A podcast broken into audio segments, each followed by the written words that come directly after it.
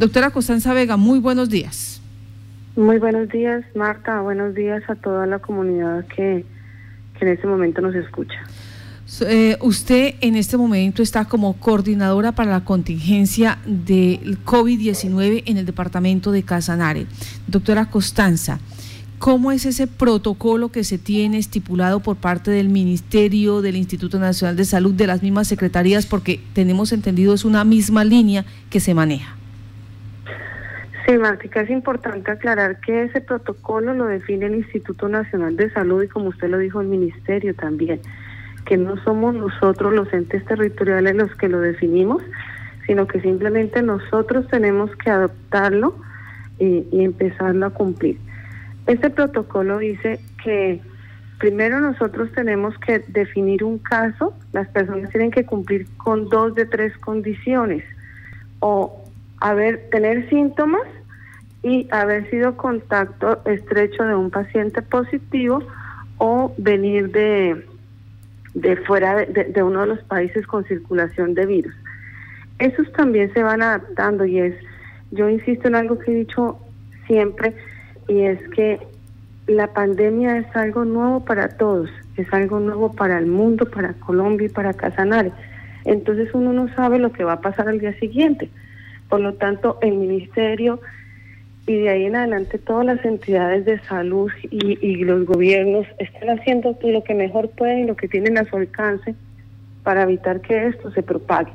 No hay nadie más interesado en la salud de su territorio que su propio dirigente.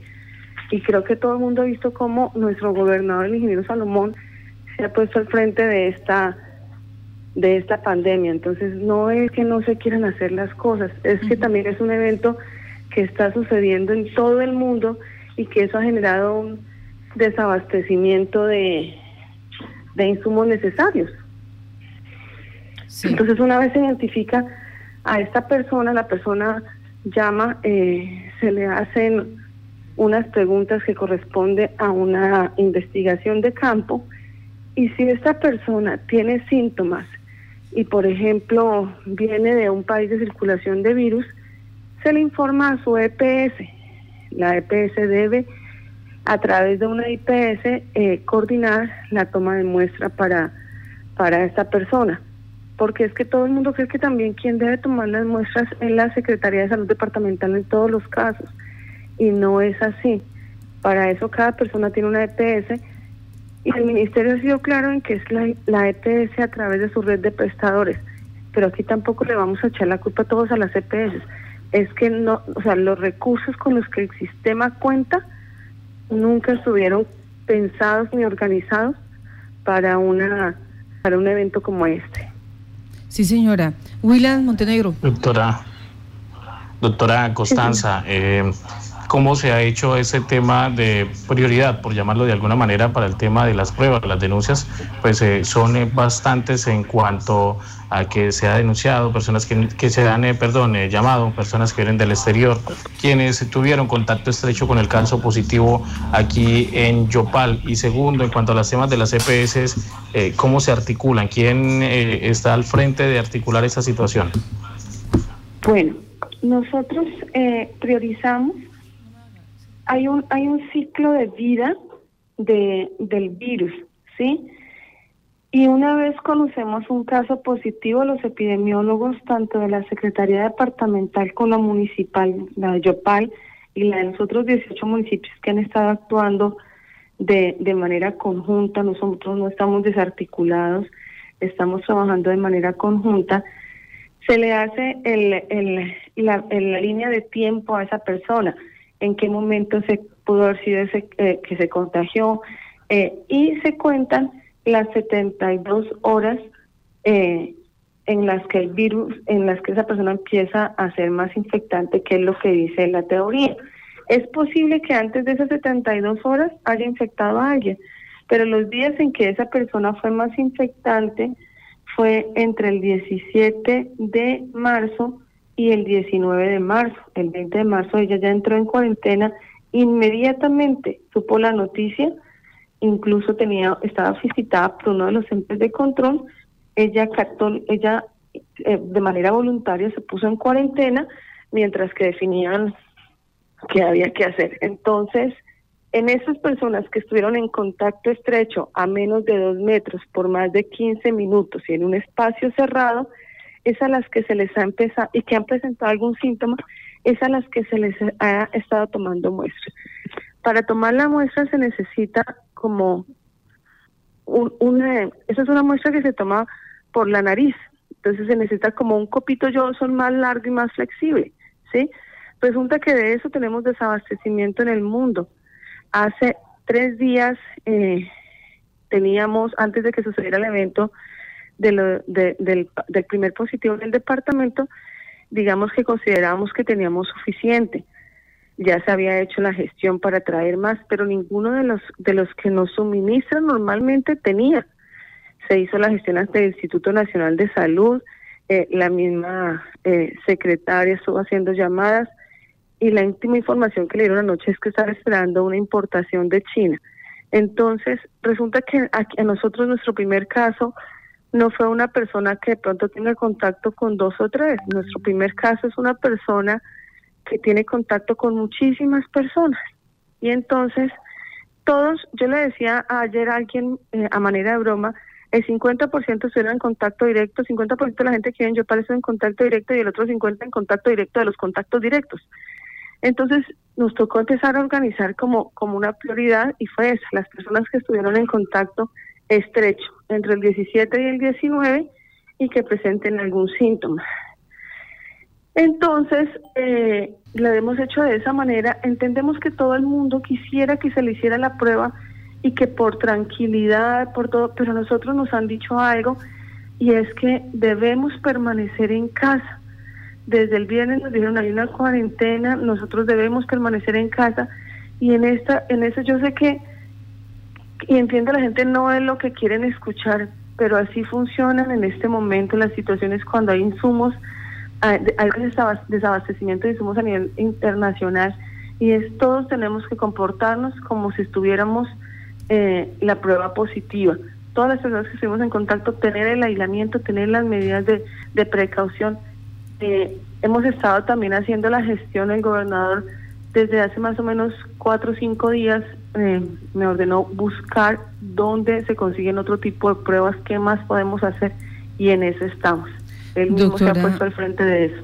Doctora Constanza, quería preguntar por qué es tan importante partir del principio, así no sea positivo, así yo no tenga la prueba y la prueba porque no me la pueden hacer, porque no hay eh, X o Y situación, comportarme como si yo fuera eh, COVID-19 y aislarme. ¿Por qué es tan importante esa, tomar esa decisión sin esperar un resultado, sino aislarme esos 14 eh, o cuántos días son necesarios exactamente? Pero ¿por qué es tan importante aislarme?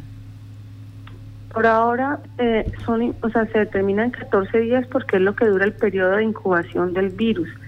Es decir, que si el virus que entra a una persona en 14 días, esa persona no ha tenido síntomas, esa persona ya deja de ser infectante, ya, ya el ciclo de vida del virus, así no le haya producido ningún síntoma, termina. Entonces es importante aislarse porque eso es como el que juega a la lleva. Si el que o, o, uno de esos uno de esos jueguitos en que uno tenía que tocar a los demás. Si no encuentras a quién tocar, el juego se acaba. Alguien escribía anoche en una de las redes sociales que la culpa, porque en esto todo el mundo tiende a echar la culpa a los demás, pero nadie asume su responsabilidad. Entonces, que la culpa era del presidente por no haber cerrado el aeropuerto del Dorado, que la culpa es de el, el gobernador y el alcalde por no haber cerrado el aeropuerto de acá. Listo. Supongamos que el virus haya entrado a Colombia por el aeropuerto del Dorado, pero donde el virus no hubiera encontrado a nadie en las calles, el virus le toca devolverse. Entonces, la culpa aquí, pues primero, eh, eh, no es un asunto de culparnos, es un asunto de entender la responsabilidad que cada uno de nosotros tenemos. No existe un gobierno ni un sistema de salud capaz de detener una pandemia si los pobladores y los habitantes del territorio no obedecen las normas sanitarias. Yo compartí un video en Facebook donde hablaba del caso 31, una mujer que en 14 días estuvo en contacto con casi 9 mil personas. Ella sola contagió a más de 1.200 personas. Una sola persona que no haga caso está generándole un daño al sistema impresionante. una persona que desestime el peligro, que no acate las medidas sanitarias. Y no es una sola, porque hay uno que dice, eso no pasa nada, si yo voy hasta allí, si yo salgo hasta allá, y si son 100 o 1000 pensando de la misma manera que está sucediendo. Entonces, eh, créame que, que mientras que muchos estaban en sus casas descansando este fin de semana, los equipos de vigilancia en salud pública, los equipos que desde la gobernación, un equipo que desde el séptimo piso está coordinando todas las actividades, el equipo que desde la Secretaría de Salud, desde las diferentes secretarías de salud, la departamental y las municipales, los alcaldes en los municipios, no han parado un solo minuto. Nosotros anoche estuvimos trabajando también hasta altas horas de la noche y, y nuestra única preocupación es cómo, cómo detenemos esto. Créame que cada vez que llega un resultado negativo lo celebramos como si fuera eh, la, la mejor de las noticias en lo personal. Entonces estamos dando todo lo que tenemos, pero necesitamos que la comunidad de Casanare acate la norma y se quede en casa. No salgan de sus casas. Si el virus no encuentra quién tocar. Doctora Costanza, quería preguntarle, eh, ¿ha surgido la inquietud de por qué en Casanare no se autorizó un laboratorio eh, para la prueba de COVID.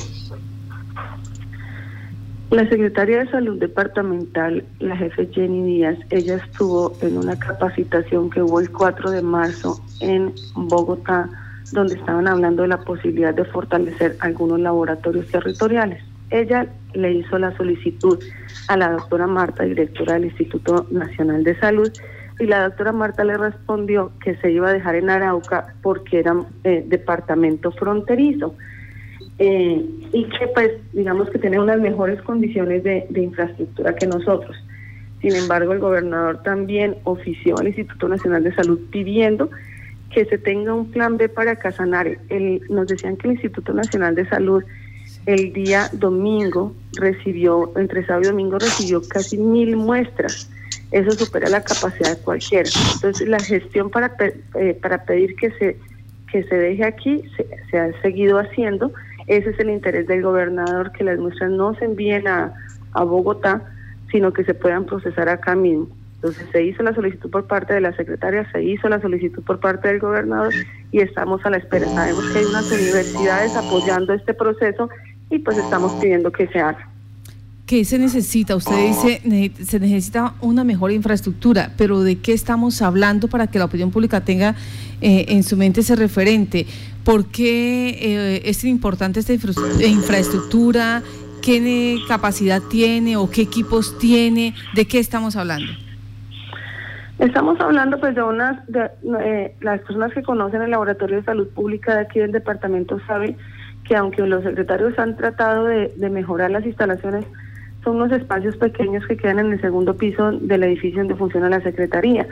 El Laboratorio de Salud Pública de Arauca es un edificio exclusivo para ese laboratorio, tiene unos espacios más amplios, tiene, tiene mejores instalaciones y adicionalmente se necesita que nos hagan una transferencia de tecnología. Un equipo se, se llama eh, PCR y, eh, y el recurso humano pues nosotros sí lo tenemos. Sin embargo, como les decía, la idea también del gobernador es poder adquirir un equipo para, para el departamento y, y poder empezar a procesar las muestras acá, que ya se requiere confirmar alguna, esa sea la que se envía al instituto, porque nosotros también entendemos que a la gente de alguna manera la tranquiliza tener un resultado negativo, pero el llamado es a que nos comportemos todos como si fuésemos positivos. Yo en este momento aquí dentro de mi casa tengo mi tapabocas puesto y eh, estoy actuando con absolutamente todas las normas de bioseguridad.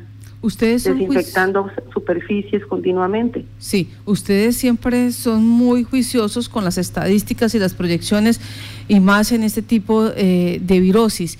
Eh, teniendo en cuenta el comportamiento de los casanareños, eh, donde hay que decirlo, el 60, 70% ha sido juiciosito y está en este momento aislado, ¿cuántos casos se proyectan para el departamento? ¿Cómo, tienen ustedes diseñado esto?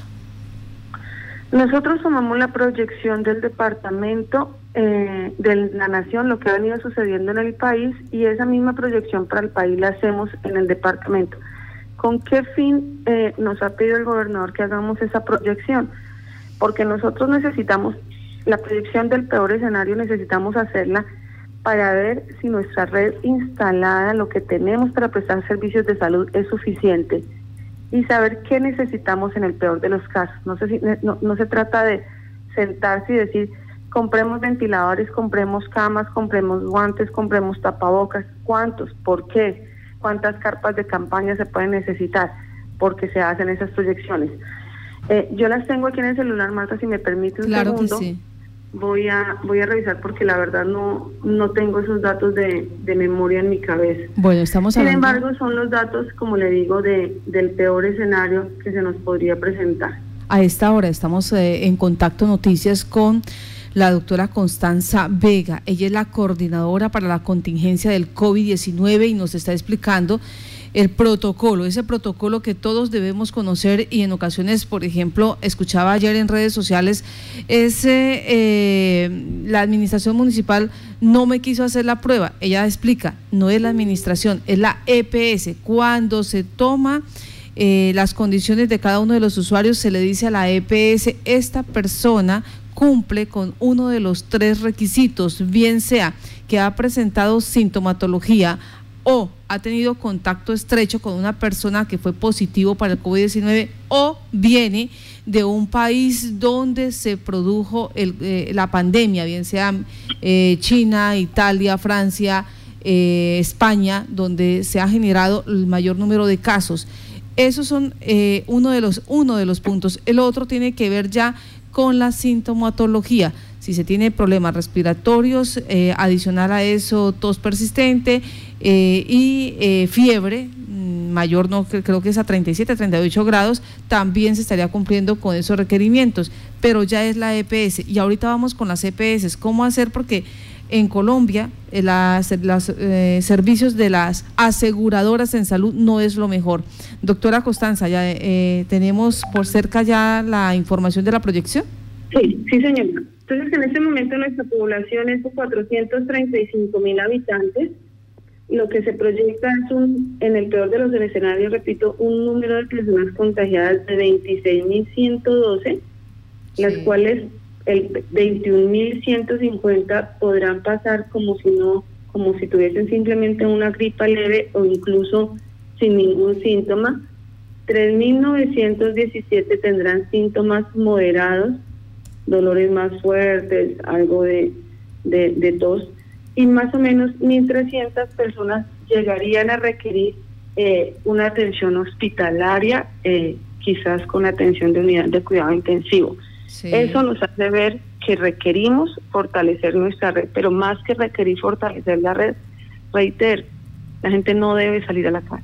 Hay que detener esto y la gente no debe salir a la calle. Ahora la en cuanto a las EPS, Martica, perdón la interrumpa antes de que se me olvide, que era una pregunta que me había hecho, se diseñó un flujograma donde en el momento en el que ese paciente o esa persona es identificada como que cumple criterios de clasificación de caso y debe tomársele la muestra, se informa a la EPS y se le informa a los entes de control para que la EPS de igual manera pues proceda a hacer la toma de muestra y los entes de control estén enterados de eso. Esas, digamos que esas son decisiones que se han ido tomando en una serie de reuniones que tuvimos con el procurador, con el contralor, con el fiscal, con la Superintendencia Nacional de Salud, así como los pacientes a los que se les dé la orden de cuarentena obligatoria se hace en un formato de la fiscalía, sí. se notifica y se le envía al, al fiscal para que él sepa qué personas están en cuarentena obligatoria eh, y ellos se encargan de vigilar que estas personas cumplan la cuarentena. En estos casos, ah, digamos que no es solamente salud, diferentes entidades tienen diferentes responsabilidades y, y eso es lo que se, se estuvo organizando muy bien para que las cosas fluyan.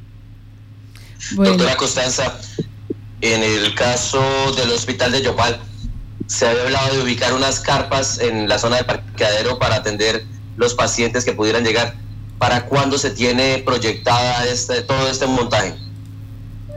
Bueno, todo eso ya se encuentra eh, en proceso cuando el, Consejo de Gestión del Riesgo aprueba la, la, la calamidad pública, se procede a hacer un plan de acción que no se hace, como les digo, de un día para otro, sino se tiene que construir con los diferentes actores, que el señor de los escenarios, bueno, y eso se estuvo trabajando, ese plan de acción ya se tiene, ya se declaró la, la calamidad y ahora se procede ya a hacer todas las adquisiciones de, de los elementos necesarios para atender la pandemia. En este momento se encuentran ya haciendo esas, esas, digamos, esas conexiones para poder adquirir los elementos y poder tener organizado todo para que en, no se, digamos que no se pueda controlar la pandemia y se requieran todas estas unidades de cuidado intensivo, se utilice todo el oro, que es el que tiene, eh, o sea, estas carpas son para atender a la población que no requiera, eh, digamos que esté por otros, por otras enfermedades, porque eh, la atención, algo de la atención del del COVID es que requiere oxígeno, ¿no? Entonces, pues hay que ver que quien tiene la red de oxígeno es el Hospital Regional de la Orinoquía. Entonces, ahí es donde se atenderían esos pacientes y hacia los otros lugares que se adecuan se sacan son los pacientes que estén en menor grado de, gravedad, perdón, haga la redundancia. Doctora Constanza, eh, hablaba usted hace un momento de los casos eh, que de obligatorio aislamiento. En este momento hay casos aquí en el departamento y se está trabajando articuladamente con la Fiscalía y la Policía para hacer el seguimiento y vigilancia de estos casos.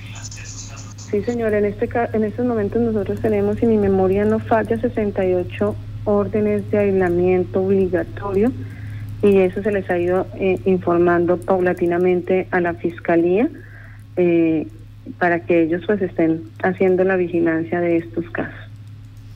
Doctora Costanza, me regreso a los 1.300 casos proyectados que puedan eh, requerir atención hospitalaria y ese diseño, o que ya, ya existe, de cronograma y de paso eh, de, de, plan de acción que ustedes tienen. ¿Qué es lo que se ha, se ha solicitado comprar? Porque usted dice, en este instante la gobernación debe estar eh, buscando la manera de adquirir esos elementos necesarios para poder atender. ¿Qué es lo que se va a comprar?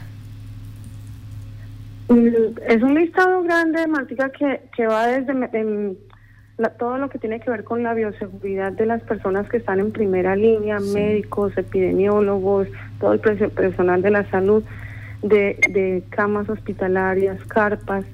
Em, se me olvida el equipo básico para que se pueda respirar, se me olvida el nombre en este momento, de, el nombre son unos equipos que cada uno vale 19 millones de pesos, que son los que la persona donde llegue a estar en estado crítico debe estar conectada a este, a este aparato. Entonces es, se analizan las diferentes fases de la pandemia y en cada fase se define qué se requiere. No sabemos si, si se requiera más de eso, no sabemos si se requiera menos. Por eso esto no se trata de juzgar, estamos haciendo, eh, trabajando incluso conjuntamente con otros departamentos y con otros países para tratar de hacer las cosas lo más ajustadas posibles pero nadie puede predecir el comportamiento de una pandemia. Entonces, así como puede ser que definitivamente en Casanare todo el mundo acata las normas, se queda en su casa y no pasó nada, el día de mañana no. ¿Y para qué compraron eso? ¿Para qué se gastaron la plata en eso?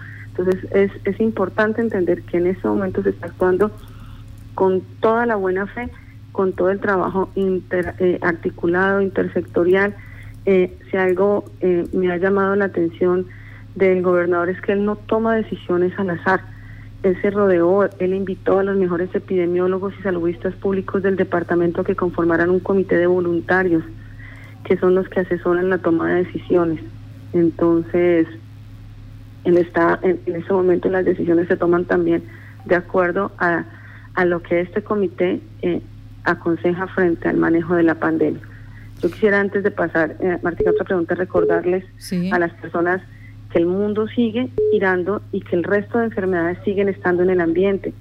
Acabo de, y me acuerdo porque acabo de ver aquí en Zancudo, entramos a las peores semanas ahorita de dengue también. Entonces, no es encerrarse en su casa y tener por todos lados criaderos de zancudos. Ya que leía una frase que ya que va a estar en su casa, la, aproveche y lave el tanque, y es en serio. Tenemos que cuidarnos del dengue también y recordar que entramos también a un pico febril a un pico, eh, perdón, de infección respiratoria aguda que tiene síntomas similares al COVID. Entonces, si esto hubiese sido el año pasado, todo el mundo se queda en casa y dice, ah, tengo una gripa y ya. Entonces ahorita todo el mundo va a entrar diciendo, tengo coronavirus. No, vamos a entrar también y muchos van a tener síntomas similares a la gripa. Hemos detectado que también hay un rinovirus que produce síntomas similares a la gripa, pero sin mayores consecuencias. Entonces, es entender que, que todos los años hemos tenido gripe y quizás este año también. Simplemente, si ya hay unos síntomas más agresivos y la persona siente que esta es una gripa que no es como las otras, en ese momento se tiene que llamar para que se le brinde atención domiciliaria y el médico defina si requiere o no hospitalización. Me preguntan acá, ¿para qué sirve el CRUE? El CRUE en ese momento está atendiendo las urgencias y las emergencias de los otros eventos porque se habilitó el call center con el número que le socializaron a ustedes, el 350 eh, 211, me olvidan los últimos, 8778 creo que es, que ustedes ya lo tienen. El CRUE se dejó para atender ya el resto de, de emergencias que se puedan presentar, un infarto, un accidente de tránsito, una caída, para eso está funcionando el CRUE en este momento. Doctora Constanza, eh, ¿cómo es el protocolo? Una vez le, le, practican la prueba a la persona que pues, eh, posiblemente tiene eh, COVID, ¿cómo hace la Secretaría de Salud? ¿Cómo se envía? ¿Cuánto se demora en enviarse? ¿A través de qué medios se está enviando? Bueno, esos, esos se conocen como muestras tipo A. Entonces, una vez se toma la muestra, quien la haya tomado, eh, tenemos unas que las ha tomado el Oro, otras las ha tomado el Hospital de Tauramena, otros Domisalud. Llegan eh, en un empaque, en un medio de transporte a la Secretaría de Salud Departamental. La Secretaría de Salud Departamental se encarga de organizar todas las muestras, embalarlas y enviarlas a través de una empresa autorizada para transportar muestras de este tipo, muestras tipo A se envía al Instituto Nacional de Salud, tienen, el transporte está restringido a nivel de, de todo el país, entonces eh, ha sido también un, digamos, como un pequeño inconveniente eso.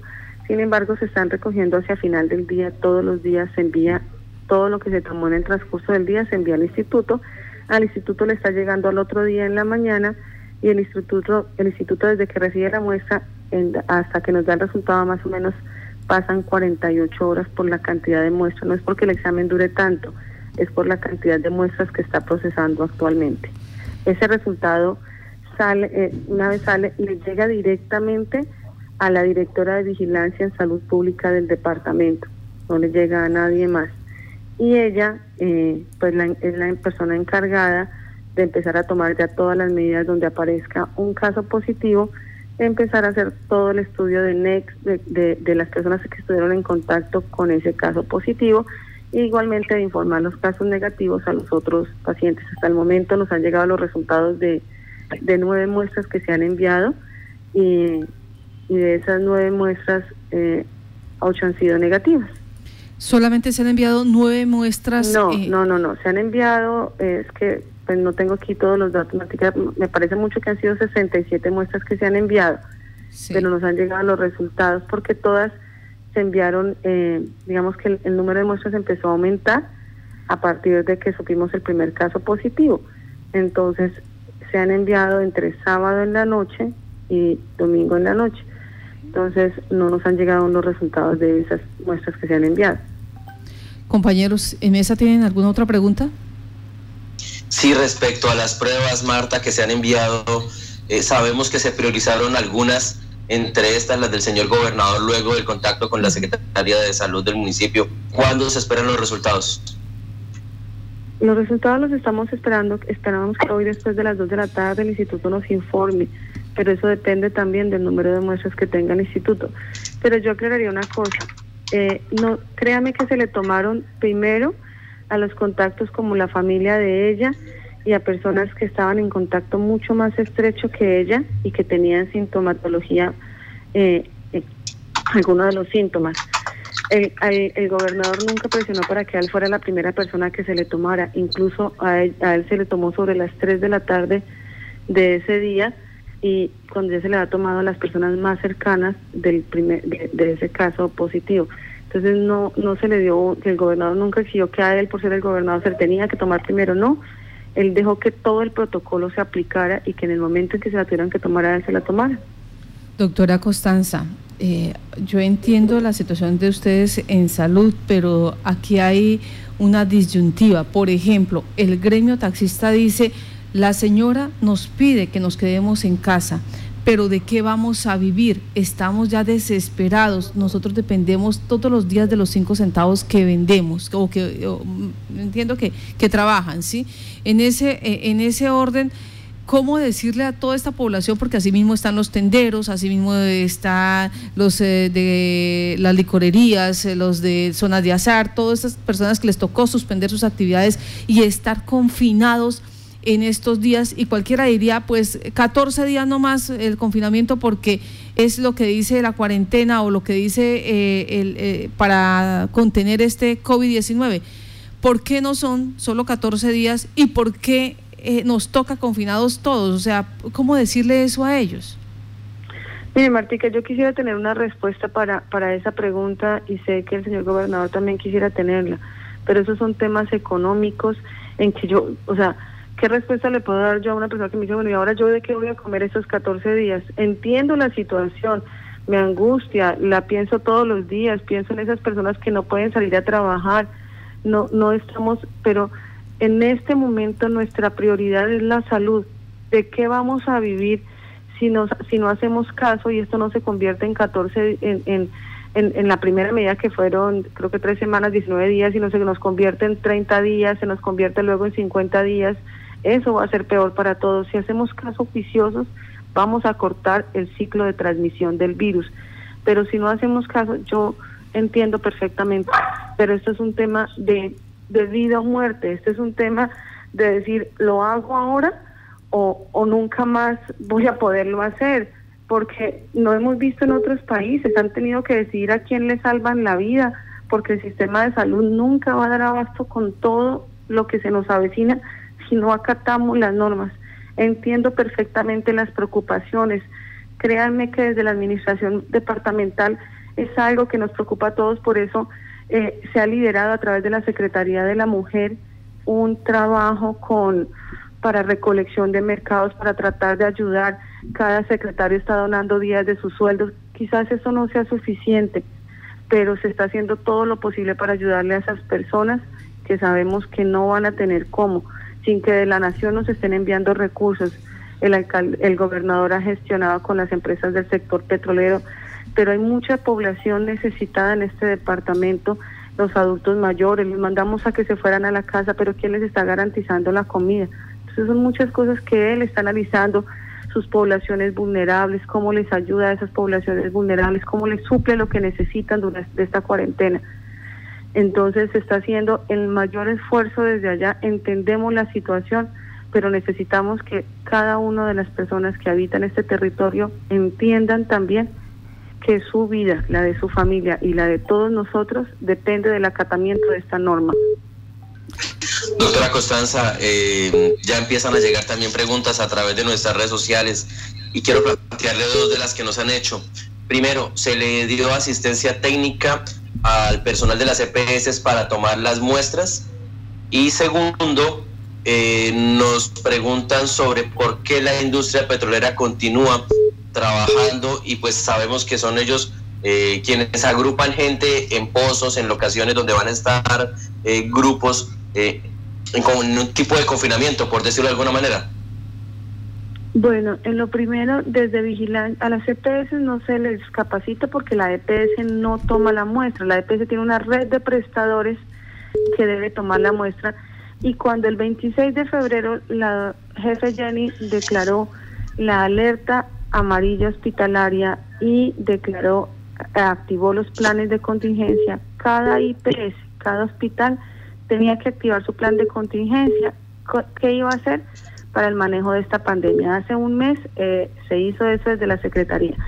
Desde Vigilancia en Salud Pública, la doctora Liliana Zuleta durante toda una semana y su equipo de epidemiólogos estuvieron a través de videoconferencias capacitando en la toma de muestra a los equipos de vigilancia en salud pública de los diferentes municipios, asimismo a las IPS, eh, universidades, a todo el que nos pidió capacitación, se la dimos durante esa semana que, que, digamos que podíamos salir sin ningún tipo de restricción y que todavía no habían restringido las, las reuniones, se dio toda la capacitación que nos solicitaron. Pero en esto vuelvo y repito, cada uno tiene también una, una, una competencia, unas responsabilidades, un actuar. Y es también responsabilidad de cada uno de los directores o gerentes de estas IPS capacitar a su personal y brindarle lo necesario.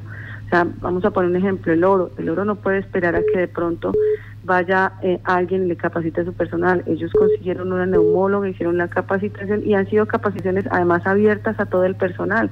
Han invitado a toda la gente a que asista. Se les avisó en una reunión en la que yo estuve a todos los gerentes de IPS y EPS sobre esa capacitación que la neumóloga iba a hacer.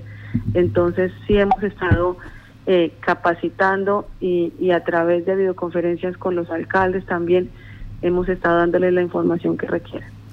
Me parece interesante esta pregunta que hace un ciudadano aquí por nuestro Facebook Live. Muchas gracias a las personas que ya están conectadas. Hay más o menos 110 personas conectadas por Facebook Live, escuchando esta transmisión con la doctora Constanza Vega. Ella es la coordinadora para eh, esta pandemia, para todo el caso de contingencia de esta pandemia en lo correspondiente al departamento de Casanare. Doctora Constanza, dice la comunidad, los que tenemos, estamos en edificios, eh, debemos abrir las ventanas, estos balcones deben estar aireados o, o cerramos todo por seguridad, lo mismo los que están en las viviendas. Eh, ¿Qué es eh, conveniente? ¿Cerrar puertas y ventanas o por el contrario? permitir que corra la brisa, el viento, el aire, ¿cómo explicarles a ellos? Yo los invito a todos a que lean los protocolos que está el, Ministerio de Salud está sacando un lineamiento hasta para cuando usted entra a la casa. En, este de la, de, la, de la vivienda vertical hay un protocolo específico, pero deben permanecer las ventanas abiertas, los lugares deben ser aireados. No hay contagio si estoy a menos de dos metros de la si estoy a más de dos metros de la persona.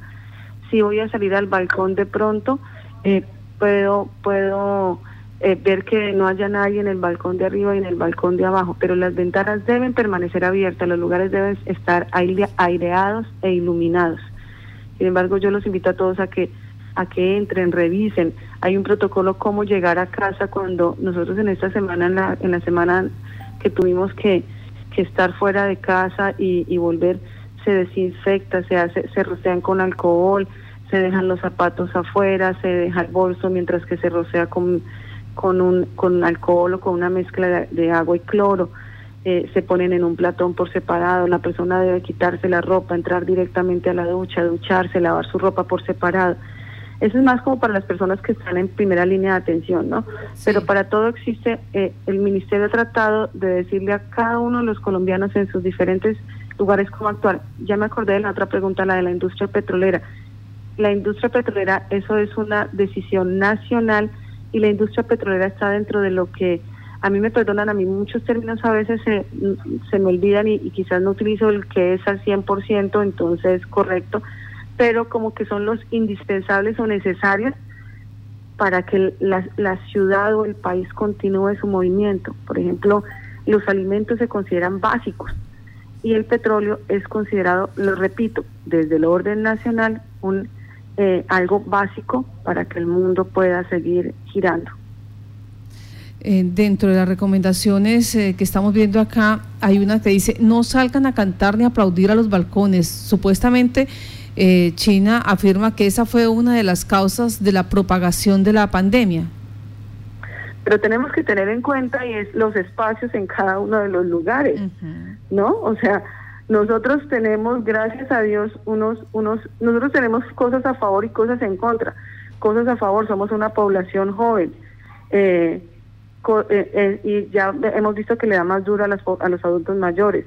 Cosas en contra, somos extremadamente cariñosos, ¿no? Nosotros nos vivimos abrazando con todos. Sí. Ay, hola, y me hecho, yo tengo lista de abrazos acumulados para cuando esto pase.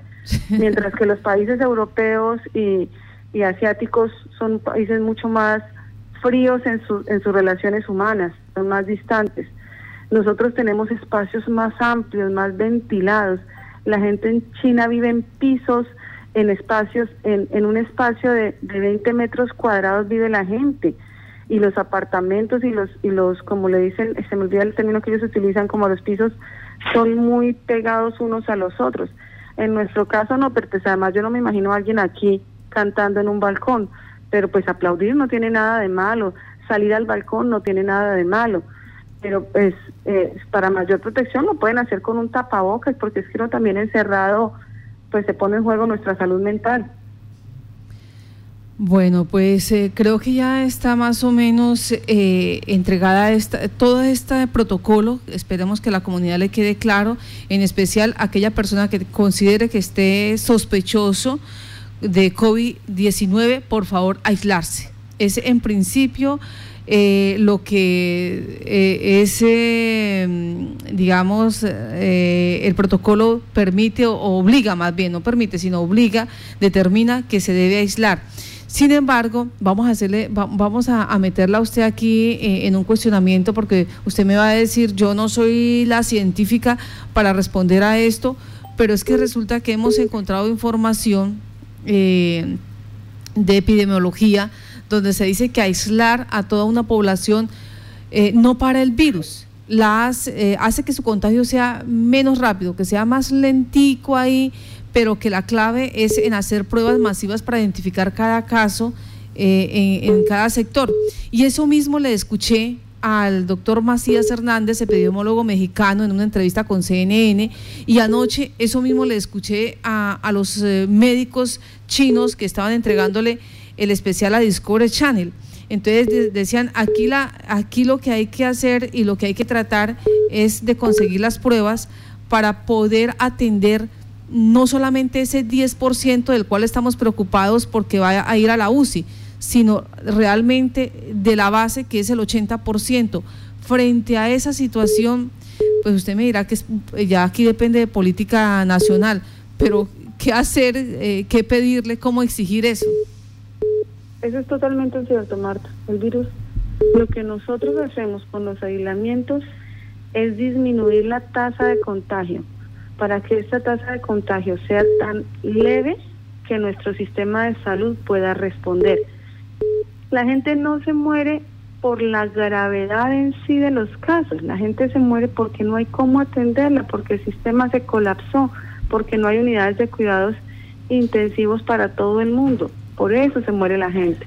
Entonces, si nosotros logramos que esta tasa de contagio vaya, digamos que la curva no sea tan inclinada, sino que vaya casi plana y esté por debajo de nuestra capacidad de respuesta hospitalaria, las cosas van a pasar como si no hubiese sido nada. O sea, el COVID no es grave en sí por lo que produce, por la cantidad de muertos, por todo eso, sino el COVID, el COVID es grave por la alta tasa de contagio. Entonces lo que nosotros hacemos es tomar todas las medidas para disminuir esa tasa de contagio. Nosotros no estamos diciendo que después de que nos encerremos estos días, cuando salgamos, ah, el COVID desapareció de Colombia. No, un virus cuando entra a un territorio entra y se queda. El día de mañana ya todos tendremos defensas como, para, para COVID, así como entró el H1N1, así como la SARS, MERS, todas estas infecciones han llegado y se han quedado. Eh, la recomendación no es solo quedarse en casa para los que creen que están positivos, es todos en este momento. Y lo de las pruebas es completamente cierto. Por eso la prioridad y el afán del señor gobernador de que podamos tener algo alterno al Instituto Nacional de Salud para poder empezar a hacer muestras acá y determinar quiénes realmente están positivos. Pues doctora Costanza, gracias a usted por estar en contacto, noticias, eh, dar explicaciones. Eh, estaremos eh, a través de este medio todos los días si es posible, así sean cinco minutos, no tan largo como hoy, así sean cinco minutos, pero que vamos informando cómo avanza el COVID-19 en el departamento de Casanare. ¿Le parece, doctora Costanza Vega? Claro que sí, Martica, y, un último mensaje a todos los casanareños. Mire, desde, desde el gobernador Salomón Zanabria, el secretario de gobierno y todo un equipo de personas, están los gerentes de los hospitales, está la gerente de Capezoca, la jurídica de la gobernación, todo un equipo de personas trabajando día y noche. No busquemos culpables porque créanos que desde cada uno de nosotros estamos dando lo mejor. Tomemos medidas, aislémonos. Entiendo cada uno de los comentarios que han hecho, de qué vamos a comer, de qué vamos a vivir. Pero sí, sí, o sea, la vida es algo que no se compra, la vida es algo que no tiene precio. No sé, como decía alguien, pongan un letrero en la puerta y lo ayudamos entre todos, pero necesitamos acatar las medidas sanitarias para disminuir la tasa de contagio y que nuestro sistema de salud, que es mucho más, digamos que es inferior al de países europeos y asiáticos, tenga la capacidad de responder. Ellos no la tuvieron porque su tasa de contagio fue alta, porque la gente no le dio y no el valor a, la situación y no acató las medidas sanitarias. Dios nos bendiga, hagamos caso, seamos juiciosos y créanos que estamos haciendo lo mejor por cada uno de ustedes para que esto no se nos salga de las manos. Pero en este momento estamos nosotros en sus manos, casanareños. Nuestra vida y la de sus familias depende de que usted acate cada una de las normas. Dios los bendiga. Muchas gracias, Martica, y a todo su equipo. Gracias a ustedes, Constanza Vega, la coordinadora para la contingencia del COVID-19 del departamento de Casanare y ha sido eh, clara en este caso en cuanto a los protocolos. Ella eh, considera, el protocolo en, principio, advierte, lo entrega es el Instituto Nacional de Salud y determina que para que una persona pueda acceder a una prueba mm, tiene que tener tres características Primero, que haya tenido contacto estrecho con un caso positivo. Aquí en Casanare ya se dio y en promedio están entre 13 a 15 personas que se les va a hacer la prueba por haber tenido contacto con este primer caso positivo.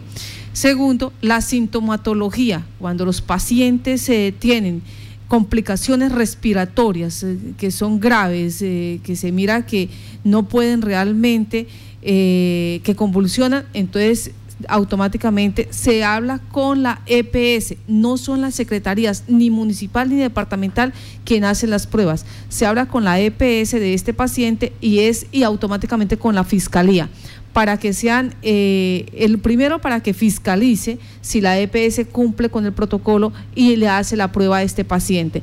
Y el tercero es cuando son casos del exterior y que se presume viene con COVID-19.